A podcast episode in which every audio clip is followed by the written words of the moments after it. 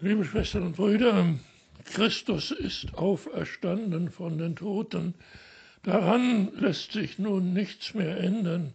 Viele Diskussionen in Jerusalem und außerhalb der heiligen Stadt können an dem Leben, dem ewigen Leben von Jesus nichts mehr ändern. Was wir heute hören, ist nicht, was geschehen ist nach der Auferstehung, sondern wie schon in den anderen Evangelien eine Hinführung zu dem, was kommen wird, damit der Schreck nicht zu groß wird.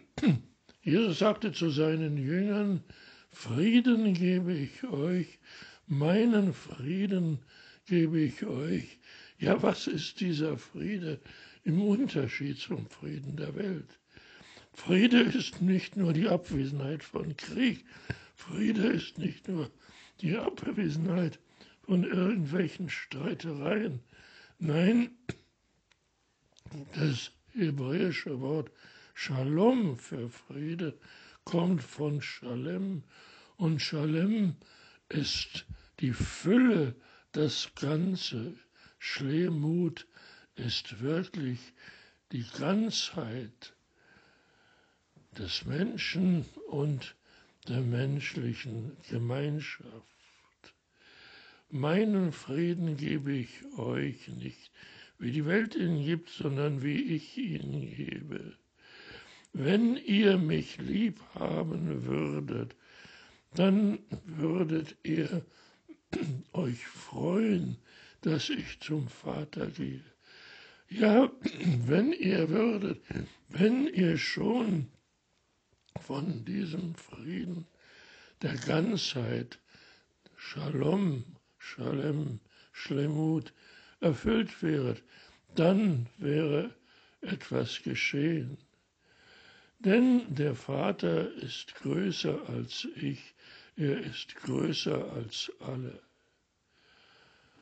Zu dem Vater will ich gehen, und ich spreche euch jetzt davon, dann wenn ich erst spreche, wenn es geschehen ist, dann ist die Frage, ob ihr glaubt.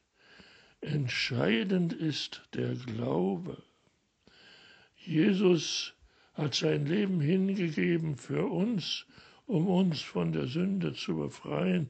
Er ist gestorben, ja, aber er ist doch auferstanden am dritten Tag nach seinem Tod wie er es selber vorausgesagt hat.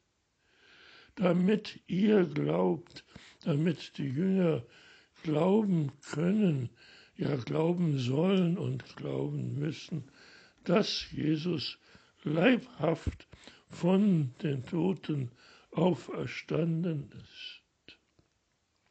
Und er, Jesus, wird zum Vater gehen er hat den Vater wirklich lieb und er wird alles tun, was ihm der Vater aufträgt.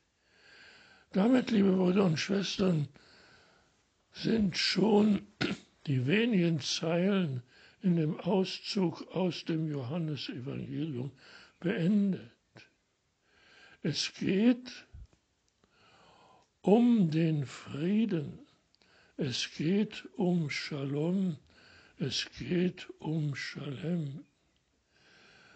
Wenn wir diesen Frieden in uns aufnehmen dürfen, nicht um ihn für uns zu behalten, sondern um ihn weiterzugeben an die vielen Menschen, die diesen Frieden so notwendig brauchen, dann ist wirklich in dieser ganzen Welt etwas geschehen. Die Märtyrer, die können es uns lehren. Jahrhunderte und Jahrtausende sind die Märtyrer gefoltert und ermordet worden, aber sie sind gestorben im Frieden. Sie sind heimgekehrt zu dem Vater. Und wenn wir in dieser Erwartung leben dürfen, dass uns das eines Tages geschenkt wird, hoffentlich ohne Martyrium, hoffentlich ohne Krieg, ohne viel Tote, ohne die Ermordung von den Heiligen. Ja, wenn uns das geschieht, dass wir in dieser Fülle leben und das neue Leben erwarten dürfen, dann ist unser Leben wirklich ausgefüllt. Und dafür wollen wir Gott, dem Vater, danken, aber auch Jesus Christus, seinem Sohn. Danke, Herr. Amen.